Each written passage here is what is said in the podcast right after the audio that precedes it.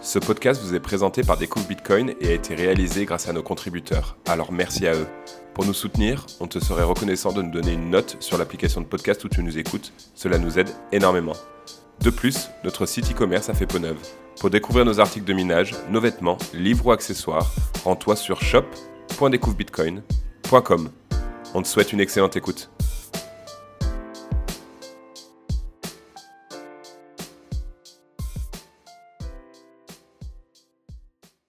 Bonjour à tous, je m'appelle Kane et aujourd'hui bah, j'ai l'honneur de recevoir Jacques, Jacques de BTC Touchpoint. Salut Jacques. Salut Kane.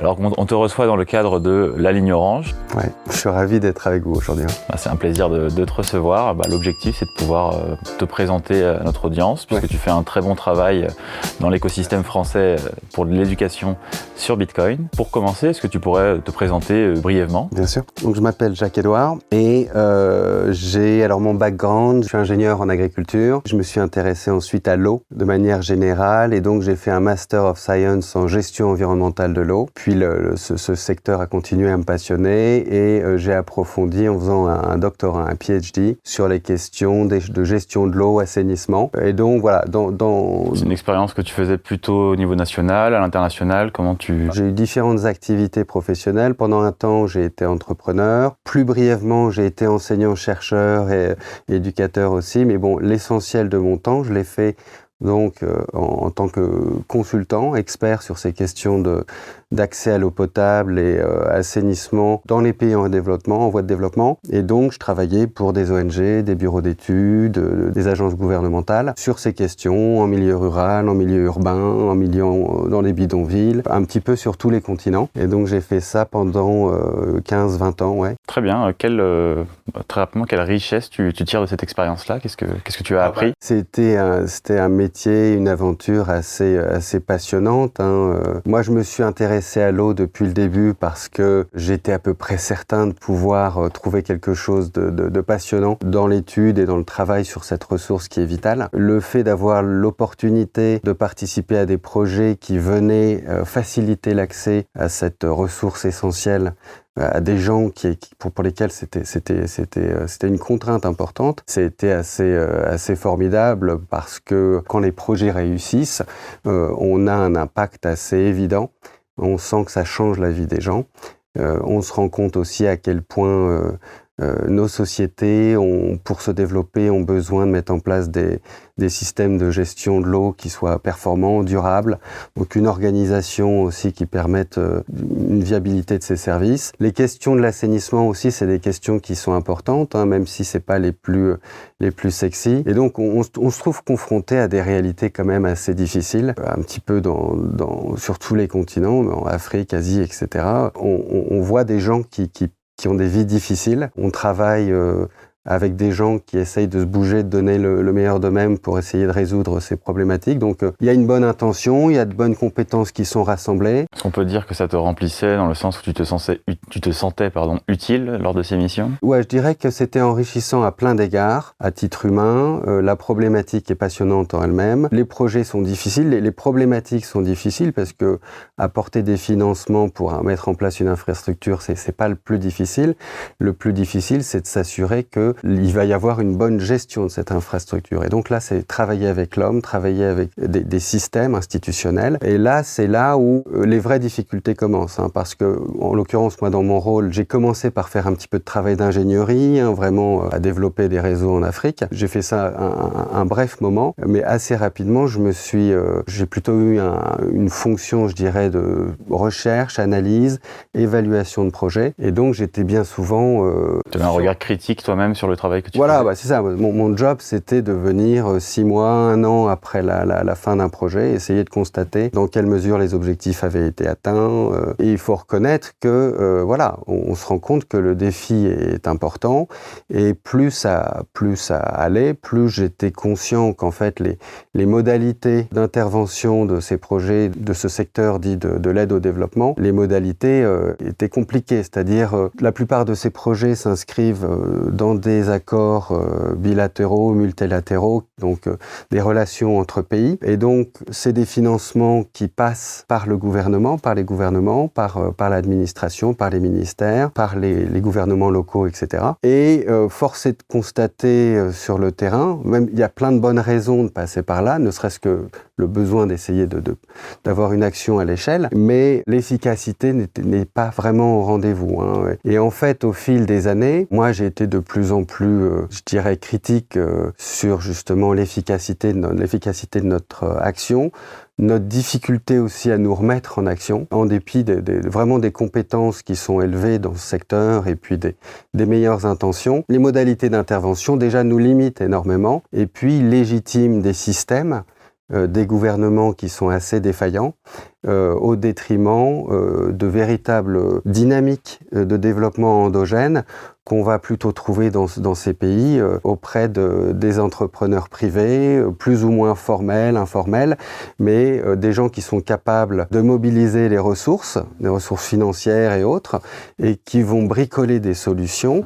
Et en fait, bien souvent, ces gens-là arrivent à mettre en place des systèmes qui répondent pas peut-être immédiatement aux normes de qualité euh, en vigueur, qui s'en rapprochent de plus en plus, et surtout qui euh, démontrent une résilience et puis une durabilité dans, leur, dans les services qu'ils qu'ils donnent, hein, eau potable, électricité. Euh, et, voilà. Et en fait, ce qui m'a beaucoup marqué au fil de, ces années, dans ce travail d'évaluation, où j'étais amené bien souvent à, interviewer des consultants qui avaient œuvré sur ces, sur ces projets, c'est qu'ils me disaient, euh, et des gens qui s'approchaient de la retraite, donc des gens qui, qui étaient contents aussi d'avoir l'occasion de se livrer un petit peu lors de ces entretiens et qui me faisaient part de leur regret d'avoir passé l'essentiel de leur carrière à travailler dans le contexte du secteur public sur des sujets qui les passionnent, hein, hydrologie, etc et de réaliser qu'en fait tout se passait au niveau du petit secteur privé qu'on avait tendance à ignorer aussi parce qu'il mettait en, en, exergue euh, les défaillances euh, ou l'incapacité du public à, remplir sa mission. Donc c'est peut-être un sentiment que tu as bah, que tu as tu as eu aussi toi et euh, bah, on va on va enchaîner alors avec justement le bah, le sujet qui nous intéresse c'est-à-dire ta transformation je dirais depuis cette activité là avec ton premier point de contact avec Bitcoin. Tu as donc monté une plateforme éducative dans laquelle on a énormément de ressources pour s'instruire euh, sur Bitcoin, qui s'appelle BTC Touchpoint, mhm. donc point de contact. Du coup, première question un peu sur Bitcoin pour toi, bah, quel a été ton premier point de contact, toi, avec euh, Bitcoin? Alors, le tout premier point, je pense que ça doit dater de 2015, mais c'est vraiment un premier point de contact très furtif, comme c'est souvent le cas. Je me souviens avoir euh, été interpellé par, le mot, avoir fait une recherche Wikipédia. Je crois que j'ai dû tomber sur blockchain. J'avais commencé à lire, ça me semblait beaucoup trop cryptique. Donc, d'une part, je dirais, je me suis dit, attends, en termes de maths, c'est trop mathématique, c'est trop technique pour moi. Et puis, je pense que déjà à cette époque, j'avais fait le, ou plutôt les, les informations qui étaient associées. Il y avait déjà une réputation assez sulfureuse associée au Bitcoin qui était largement, euh, largement mise en avant pour décourager tous ceux qui souhaitaient ça.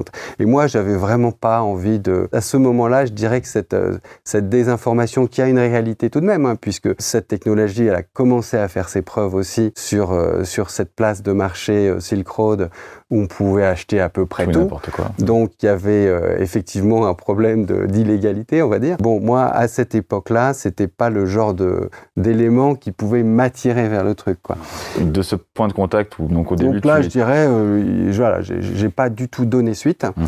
Et c'est plus tard, donc en 2017, à cette époque-là, j'habitais à Addis Abeba en Éthiopie et j'étais engagé sur un projet intéressant de gestion de la ressource en, eau à différents endroits du pays. Et à cette époque-là, voilà, j'étais en recherche, je commençais, comme je te le disais, le, regard assez critique que, mhm. que, je, que je portais sur le sur l'efficacité euh, du système et de l'utilité de ma propre action, puisque j'avais beau pondre des, recherches, des, analyses assez pertinentes ou des évaluations avec des recommandations qui avaient du sens, j'avais pas l'impression que mon travail avait une véritable été véritablement prise en compte. Bien souvent, dans ces gros systèmes, on produit des documents qui euh, finalement font partie des éléments, euh, des éléments obligatoires euh, à, produire dans le cadre du déroulement du projet. Mais qui manque de sens. Qui non, mais il y a peut-être une ou deux personnes qui vont lire le document parce que c'est leur rôle, ils ont l'obligation de le valider, mais c'est pas pour autant que les recommandations qui sont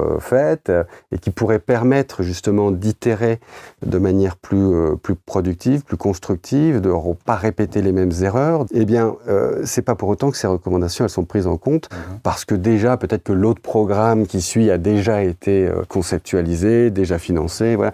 Donc il y avait vraiment ce sentiment. Et alors là, moi, je me suis dit, attends, il faut, je me projette difficilement. De cette frustration là, voilà, comment tu te transformes ensuite Je me projette difficilement dans ce métier que j'ai pourtant beaucoup aimé pour les 20 années à suivre, à venir. J'ai besoin de me sentir plus utile, et à ce moment-là, je cherche, je cherche, et je finis par tomber sur euh, les vidéos de l'éducateur euh, Bitcoin Andreas Antonopoulos, qui est vraiment une référence, une très grande référence dans le secteur, quelqu'un d'extrêmement compétent, très intègre, et puis ce qui m'a beaucoup plu chez lui, c'est qu'il a cette capacité justement à présenter Bitcoin, euh, non pas uniquement, il présente la technologie, mais il arrive justement à, expliquer à quel point ça représente un, saut qualitatif, à quel, point cette évolution, au même titre que de, grandes innovations comme Internet, la machine à vapeur, le train, l'imprimerie, nous ouvre un, nouveau paradigme. Donc finalement, c'est Andreas Antonopoulos qui a réussi vraiment à te faire saisir peut-être l'intérêt euh, de Bitcoin. Voilà, alors ce qui se passe, c'est que je découvre ça euh, à un moment où je,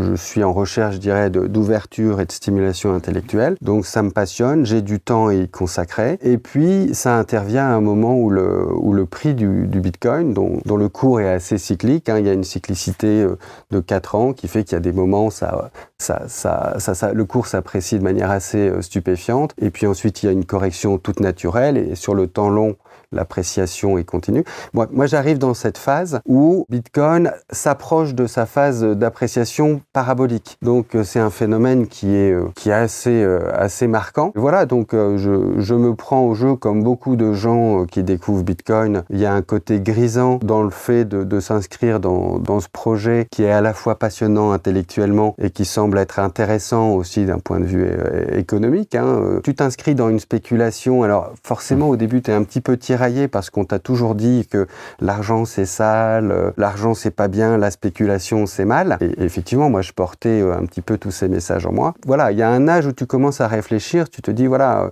comment je fais pour épargner mon argent? Moi, je me rends compte que je m'étais pas du tout éduqué sur ces questions-là. J'ai pas l'impression d'avoir été très pertinent dans les choix que j'avais pu faire. Et je pensais, voilà, je commence à être dans cette phase où il faut que je commence à à m'éduquer, à me responsabiliser là-dessus. Et tu tombes justement dans le, dans le terrier voilà.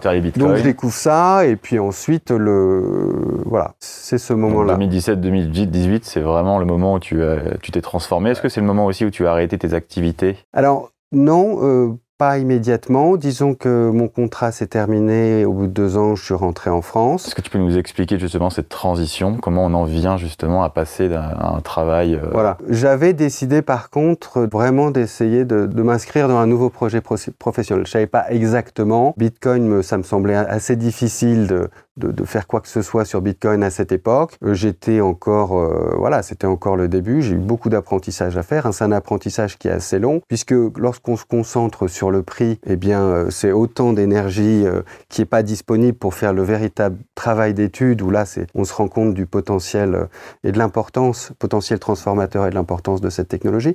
Donc, il y a tout un travail, une maturation qui se fait dans les années à suivre. je rejoins une autre, un bureau d'études avec lequel je poursuis mon travail d'expert sur les questions de l'eau. Plus ça va, plus je, je réunis des informations qui valident que voilà, il s'agit d'un outil qui, en fait, s'inscrit complètement dans ma vocation. Et je me dis, voilà, ça a du sens pour moi de vraiment réfléchir à ce que je peux faire pour partager mon enthousiasme sur, euh, sur Bitcoin, pour expliquer aussi à quel point c'est euh, un outil, un véritable outil qui, de, développement durable. C'est-à-dire à cette époque-là, c'est aussi l'époque où on perçoit l'utilité euh, du minage de Bitcoin pour faciliter une transition énergétique, pour tirer parti de ressources énergétiques. Est-ce que tu peux nous situer cette époque C'est quoi? C'est 2020 Oui, alors là, on est en 2000, fin 2021, début 2022. Disons que ça devient de plus en plus clair pour moi que c'est une technologie qui coche toutes les cases de ce qu'on cherche à faire en termes de développement durable dans le secteur de l'aide au développement. Mais euh, déjà à cette époque, hein, euh, euh, dans la RSE, dans toutes les boîtes, voilà, toutes les boîtes, les, les, multinationales ont tout un département ESG, e RSE. Il y a toutes ces problématiques qui, sont vraiment à l'ordre du jour, qui sont bien souvent quand même, elles sont, il y a peut-être de, de, de, de, nobles intentions, à nouveau des bonnes compétences, etc. Mon expérience, c'est qu'il y a beaucoup aussi de greenwashing et de vent, euh, et, et, que là, on a un outil véritablement qui permet d'avoir de l'inclusion sociale, de, de l'empowerment économique. Donc à partir du moment où tu es voilà, à partir du moment où je vois qu'en fait, c'était pas juste un intérêt euh, spéculatif, ouais, intellectuel, c'était pas une diversion. Euh, je vois qu'il y a vraiment un fond et que ce, ce projet euh, cette technologie et le projet qui se monte, le projet euh, social en fait, hein, qui se forme autour, c'est euh, complètement en phase avec euh, ce qui m'anime au fond de moi. C'est essayer de me rendre un petit peu utile sur Terre et que en fait ça a tout à fait sa place dans les géographies sur lesquelles j'ai travaillé et que je peux sans doute me rendre utile puisque euh, je suis assez généraliste malgré tout. Mon travail sur l'eau m'a amené à travailler les aspects euh, d'ingénierie, mais assez vite aussi les dimensions politiques, culturelles, institutionnelles. Donc je dirais que j'ai exercé mon cerveau à prendre en compte la nature interdisciplinaire de la gestion de l'eau. Tu l'as retrouvé dans sur Bitcoin, c'est la même chose. En fait, plus ça va, plus j'explique aux gens que euh, de la même manière qu'il n'y a pas de civilisation sans bonne gestion de l'eau, eh bien il n'y a pas de société durable si elle n'est pas irriguée d'une monnaie qui est juste, euh, qui est intègre, qui triche pas, euh, qui est incorruptible. Et là, depuis les, tout débuts de l'humanité, on, a progressé, on a fait du mieux qu'on a pu pour sélectionner ces, biens monétaires qui nous ont permis d'échanger, hein, de, développer la civilisation, de nous spécialiser dans notre travail et puis de construire plus de choses euh, utiles ensemble. Ça nous a amené à converger vers, euh, vers les métaux précieux puisque ça présentait toutes les caractéristiques euh, adéquates, appropriées pour en faire des bons biens d'échange. Et puis ensuite, ça a évolué. Mais de tout temps, cet outil si indispensable a été corrompu, les gens, qui en avaient la gestion ou le contrôle ont triché, et quelque part, c'est pas surprenant, je veux dire, c'est juste la nature humaine qui fait que c'est trop tentant. Si on peut tricher sur ce fluide essentiel au développement de la société, si les gens le voient pas trop, les gens, voilà, c'est ce qui se produit. Quand on possède un pouvoir qui serait trop grand, bah là... Voilà. Donc c'est juste que euh, en étudiant Bitcoin, j'en viens comme tout le monde à étudier ce qu'est la monnaie, un objet qui est complètement euh, qu'on ignore complètement puisque on nous explique que c'est pas notre sujet. Euh, même les financiers, même les gens qui bossent dans la finance, euh, n'ont pas. On, en, rencontre. Si j'ai rencontré des gens qui ont vraiment eu des postes à très très grosse responsabilité dans la finance, et effectivement, il, il me confirmait qu'il n'avait pas pas du tout conscience de ce qu'était la monnaie. Et donc... Euh, est-ce que tu peux nous amener, du coup, on a compris à peu près bah, quelles sont tes motivations à, avoir, euh, à être euh, investi pleinement, pleinement dans Bitcoin? Est-ce que tu peux nous expliquer cette phase de, transition, peut-être avant de nous présenter ou après comme tu le souhaites, mais donc nous présenter ta plateforme d'éducation BTC Touchpoint et aussi peut-être nous expliquer bah, quelle a été la, la réaction, je dirais, de ton environnement à toi sur cette transformation professionnelle? Alors, ce qui se passe, c'est que je valide que la technologie a du sens par rapport à ce qui m'anime moi dans ma vie euh, professionnelle et ma vie tout court, en termes d'intégrité, en termes d'outils euh, techno qui peut vraiment aider à, faire avancer l'humanité. Hein. je veux dire, comme, comme le moteur, comme l'Internet, comme l'imprimerie. Je veux dire, c'est des trucs qui, qui libèrent du potentiel. Donc, je, me dis, j'y vais. Il y a un truc qui se passe. En plus, c'est dans mes cordes. Donc, j'y vais. Forcément, ça présente, euh, ça présente des risques, hein, parce que c'est un objet qui n'est pas encore compris. Euh, il n'y a pas encore vraiment de marché pour les compétences que moi, je peux apporter.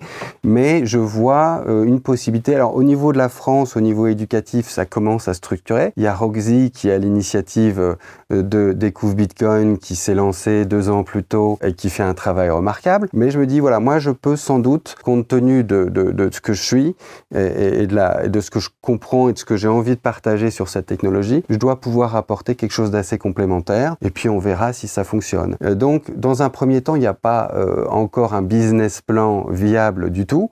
Déjà l'idée de partager en fait toutes les connaissances qui ont pu Il y a l'idée et le besoin, parce que euh, je suis tellement fasciné par le que je commence à y passer beaucoup de temps et que euh, voilà, il y a un moment donné, il faut partager, il faut, il faut créer quoi, faut, pas rester dans son... Il faut se mettre dans l'action. Euh. C'est ça, se mettre dans l'action. Donc je décide de monter ce projet. Le projet BTC Touchpoints, c'est un site, bon, c'est un podcast, un podcast que vous pouvez suivre. Hein. Euh, c'est hebdomadaire, c'est quelque chose d'assez généraliste. Je constate à ce moment-là, en fait, j'ai beaucoup découvert Bitcoin par euh, la sphère anglophone. C'est très tardivement en fait que j'ai commencé à écouter, à m'informer de ce qui se passait en France et en langue française. Et donc j'ai eu envie de traduire, de lire et de commenter des contenus qui me semblent assez essentiels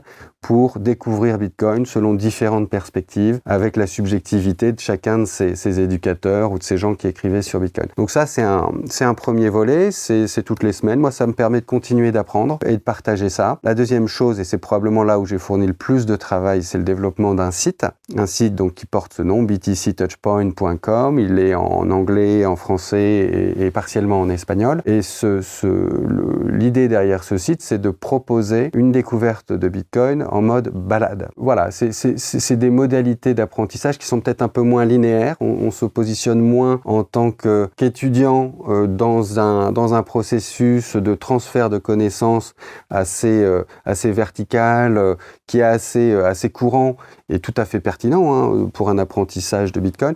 Mais là, on va plutôt être dans une découverte des différentes manières dont Bitcoin change la société, nous change nous-mêmes, change la culture, change notre représentation du monde. Ça part du principe que, ça part de l'observation qu'avec Bitcoin, on a une évolution de la technologie, de la monnaie qui est d'une telle ampleur que, euh, un petit peu comme Internet ou comme le train ou comme la voiture, ça change. Ça change notre rapport au temps, à l'espace, ça, change notre rapport à beaucoup de choses. Donc individuellement, il se passe des choses, il y a des, nouvelles technos à prendre en main, de nouvelles possibilités qui s'offrent à nous. Il y a au niveau euh, de la société elle-même tout un tas de systèmes, de secteurs euh, qui se trouvent impactés positivement par euh, la pénétration, la diffusion de cette technologie.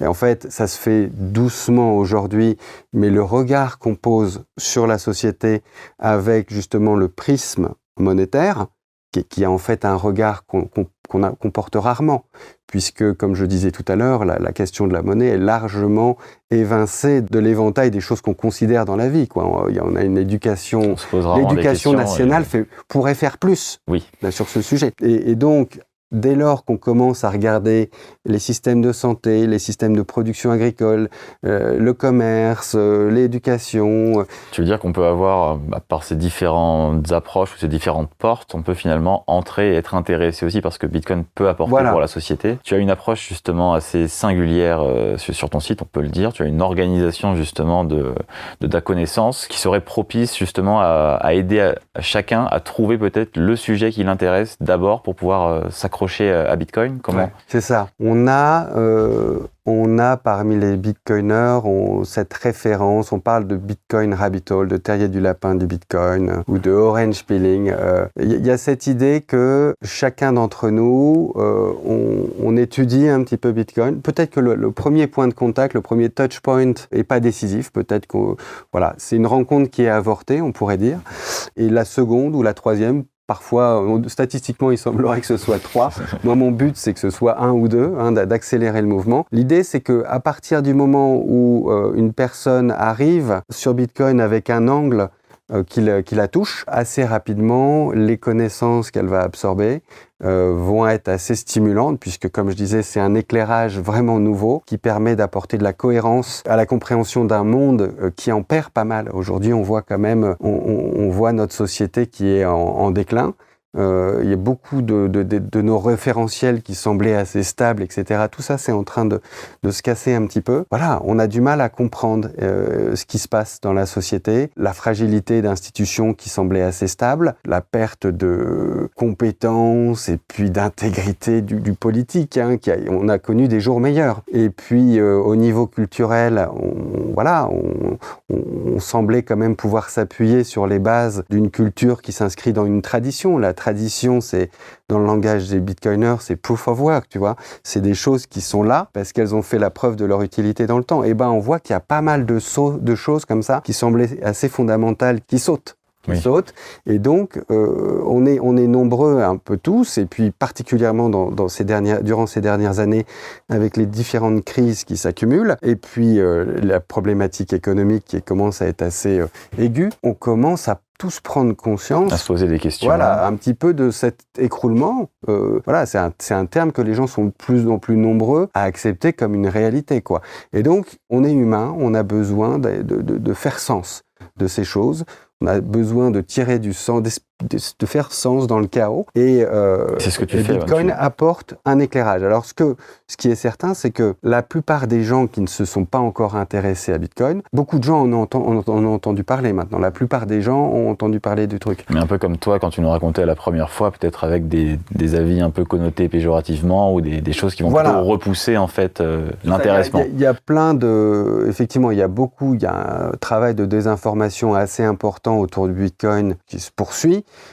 mais euh, il n'est pas différent de cette désinformation qu'on a eue autour de l'Internet à l'époque où euh, la France euh, cherchait à promouvoir son Minitel et où on nous disait tous les jours sur le, sur le 20h que c'était un truc surtout pour la pédopornographie, etc. Moi, je me souviens quand il y avait le Minitel, j'étais gamin, c'était des affiches sous les ponts, Minitel, rose, quoi. C'était que des trucs. Bon, bah, l'outil était quand même utile. On pouvait acheter des billets de train SNCF sur son Minitel. Là, c'est un peu la même chose. Les gens sont soumis une désinformation, alors que toutes les banques, tous les institutionnels, en tout cas aux États-Unis et dans pas mal de géographies, s'organisent pour leur en vendre assez prochainement. Et puis il y a cet autre frein qui est tout le tout le bruit qui est produit par, euh, par le marketing de la crypto. Hein, des projets qui, euh, qui sont présentés comme étant euh, en, lien direct avec Bitcoin et qui disposent de, de qui sont beaucoup plus des startups en fait. Hein, c'est pas le même type de projet du tout, mais ils bénéficient de projets euh, d'investissement euh, privés assez conséquents qui leur permet d'avoir une force de frappe, de pousser justement marketing, un nouveau message et d'envoyer et d'attirer euh, d'attirer à eux les nouveaux arrivants qui ont du mal à s'orienter. Hein, Bitcoin n'a pas de, de, département marketing. Oui, oui, oui. Les gens qui cherchent à, à promouvoir euh, Bitcoin, à, à, éduquer sur Bitcoin, c'est des gens comme moi qui font ça plutôt bénévolement. En tout cas, en France, personne ne vit vraiment de cette activité. Et puis, on a, on a, on a un discours qui n'est pas un discours de, de vendeur de rêve. On leur dit juste, il y a un truc majeur qui est en train de se produire. Ça présente, ça présente certes des intérêts économiques et la plupart d'entre nous, on est rentré par cette voie. Maintenant, euh, il y a aussi des risques et euh, il y a un travail, euh, il y a un travail d'étude à faire pour justement trouver une certaine sérénité dans l'adoption de cette technologie, de le faire chacun à sa manière. Et ce travail, il est relativement conséquent. C'est assez chronophage. Et pour justement trouver l'énergie, dans deux secondes, pour trouver l'énergie pour faire cet apprentissage, c'est bien de rentrer par sa porte, comme tu disais. Oui. Et sa porte, eh bien, euh, toi, peut-être que ça va être Bitcoin et éducation, Bitcoin et agriculture, Bitcoin et alimentation, des sujets qui sont totalement indépendants. Bitcoin et politique, Bitcoin et liberté, Bitcoin et euh, technologie, bien sûr, Bitcoin et monnaie. Mon objectif est de permettre à chacun, en fonction de ses centres d'intérêt, de ses motivations, de ses ressorts émotionnels, de trouver une séquence d'apprentissage, donc en mode balade, mais un parcours personnalisé pour cette personne, qui fait que sur les cinq premières heures d'études, cette personne se retrouve profondément stimulée et puisse valider que sur son secteur ou sur son centre d'intérêt, sur son sujet qu'elle connaît bien, eh bien, elle valide, OK, ce que disent ces bitcoiners, c'est pas du pipeau. Euh, Puis ça il, fait écho. Voilà, ça fait écho il m'apporte un éclairage qui est totalement pertinent et, et auquel j'avais absolument pas pensé. Il n'est pas impossible qu'on ait effectivement une, techno euh, qui soit d'importance systémique. Et à partir du moment où ça permet d'expliquer des choses, et en plus que ça apporte de l'espoir, eh bien, par les temps qui courent, c'est un sujet qui présente de l'intérêt. Alors, on approche, euh, on approche de la fin de, de, de l'interview. Très rapidement, on a mentionné ton site web, donc BTC Touchpoint, et ton podcast, mais on n'a pas parlé de la chaîne YouTube. Donc, tu as aussi euh, du contenu vidéo, bah, que j'invite d'ailleurs euh, notre audience à aller, aller regarder. On mettra, on mettra en description et en lien directement sur la, sur la vidéo. Et pour finir, peut-être sur une note plus légère, j'aurais aimé savoir justement, bah, lors de ta transformation, puisque bon, quand on travaille depuis longtemps dans, dans les secteurs de, de, de l'aide au développement, comme tu, comme tu l'a fait, qu'on fait une transition vers une technologie qui n'est pas forcément comprise euh, par, par beaucoup. Euh, comment ça a été vu euh, dans ton environnement, auprès de tes, proches Comment, comment est-ce qu'on qu voit justement ton, évolution? Dans ma famille, c'est ça, parmi mes proches, je dirais que pour eux, ça a été, euh, bon, ça a pu être surprenant, mais quelque part, ils connaissent ma capacité ou ma, ma tendance à trouver des sujets qui me passionnent et à les creuser profondément et à vouloir partager mon enthousiasme. Donc, je dirais que la passion presque obsessionnelle qui m'a habité dans tout ce travail d'études approfondies de Bitcoin, pour eux, c'était pas tellement surprenant. Ce qui est certain, c'est que nul n'est prophète en son pays et que j'ai pas spécialement euh, réussi à convaincre euh, les, membres de ma, de ma famille, à part dans mon entourage direct. Ce que je pense que les gens reconnaissent, au-delà de leur intérêt ou non pour la question, moi j'accepte tout à fait l'idée que les gens soient pas intéressés par le truc. Je veux dire, il y a mille choses intéressantes sur Terre. Tu peux te passionner pour, pour les paysages, pour, tu vois, il y, a, il y, a, mille choses à faire sur Terre. Il me semble juste, nous, nous on est tous convaincus que c'est important, c'est une grosse, une grosse évolution, un, gros saut dans un nouveau paradigme, et qu'en plus, il y a des implications économiques à prendre en considération dans une, dans une, dans une époque où le niveau d'inflation, la situation font que ça va être difficile économiquement pour tout le monde. Ça va être très difficile. Et donc, il faut considérer les alternatives. Comment peut-on se protéger? Voilà, donc c'est pour ça, nous, on voit un canot de sauvetage. On voit un pont qui peut enjamber la crise. Donc, donc tu invites tous tes proches à peut-être bah, à le rejoindre. C'est plus et... qu'une passion intellectuelle qu'on veut transmettre, c'est aussi ce qui nous semble être une solution pour la crise en cours et à venir. Voilà, après les les gens, je pense, reconnaissent mes proches en moi, mais je pense que c'est le cas chez les autres bitcoiners.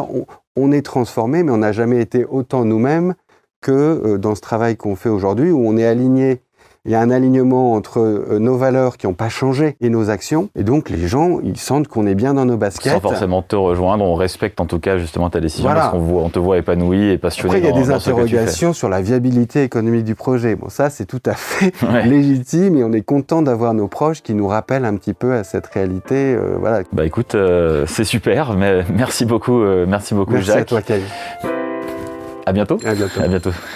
Merci d'avoir écouté la vidéo. Pour nous suivre sur les réseaux, c'est Découvre Bitcoin. Un grand merci aux Patreon, aux personnes qui font des donations ou qui nous soutiennent via le e-commerce pour qu'on puisse continuer à fournir des formations, tutoriels et interviews gratuites en trois langues. Pour plus d'informations sur Bitcoin ou pour n'importe quelle autre question, rendez-vous directement sur www.découvrebitcoin.com. On se retrouve pour la prochaine vidéo. À bientôt les amis.